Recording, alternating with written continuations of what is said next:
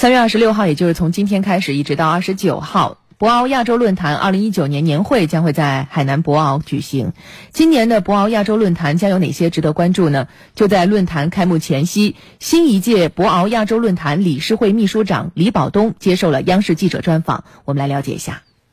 对于今年的议题，李保东秘书长特别强调了多边合作、全球治理的问题。他表示，当今世界面临很多挑战，其中最突出的可以归结为两个方面。一是发展出了问题，二是治理出了问题。本届论坛年会中的大多数讨论都是围绕这两方面问题展开的。在发展方面，年会将重点探讨经济增长的路径和科技创新的前沿等等；在治理方面，重点就是如何应对单边主义的挑战。啊，今年的年会的主题啊，确定为了共同的命运、共同行动、啊共同发展。所以我们希望通过博鳌亚洲年会啊这个平台。凝聚更多的共识，唤起国际社会对当前的单边主义、啊贸易保护主义，啊，能够啊引起更多的警觉，啊，推动更多的行动，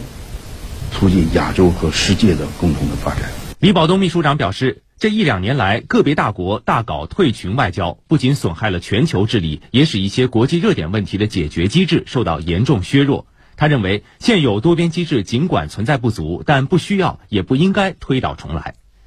在改革完善原有多边机制的同时，一些新的多边机构也在出现，比如亚洲基础设施投资银行，比如“一带一路”倡议，它是由中国提出的，但是由各国共建的。它虽然不是一个国际机构，但已成为促进沿线国家合作的一个重要多边平台。这个我们当然不是为了啊推动全球化而而而推动全球化，是吧？这个不是为了赶时髦，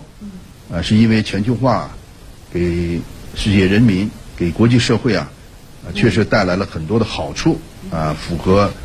联合国提出的以人的发展为中心的发展理念。除此之外，对于全球化发展进程中出现的一些问题，比如贫富差距、环境污染、数字鸿沟等等，李保东说：“中国有句话叫‘瑕不掩瑜’，只要把这些问题处理好了，全球化就上了一个台阶。”而对于国际规则，李保东表示：“全球化中的规则可能会随市场需求而变化，但全球治理的大原则不能变，那就是公平正义、互相尊重。”截至目前，共有来自六十个国家和地区的两千多名代表报名出席会议，其中包括数十位各国部长级以上高官和前政要，近百名世界五百强和知名企业高管，上千名企业家以及众多的专家学者。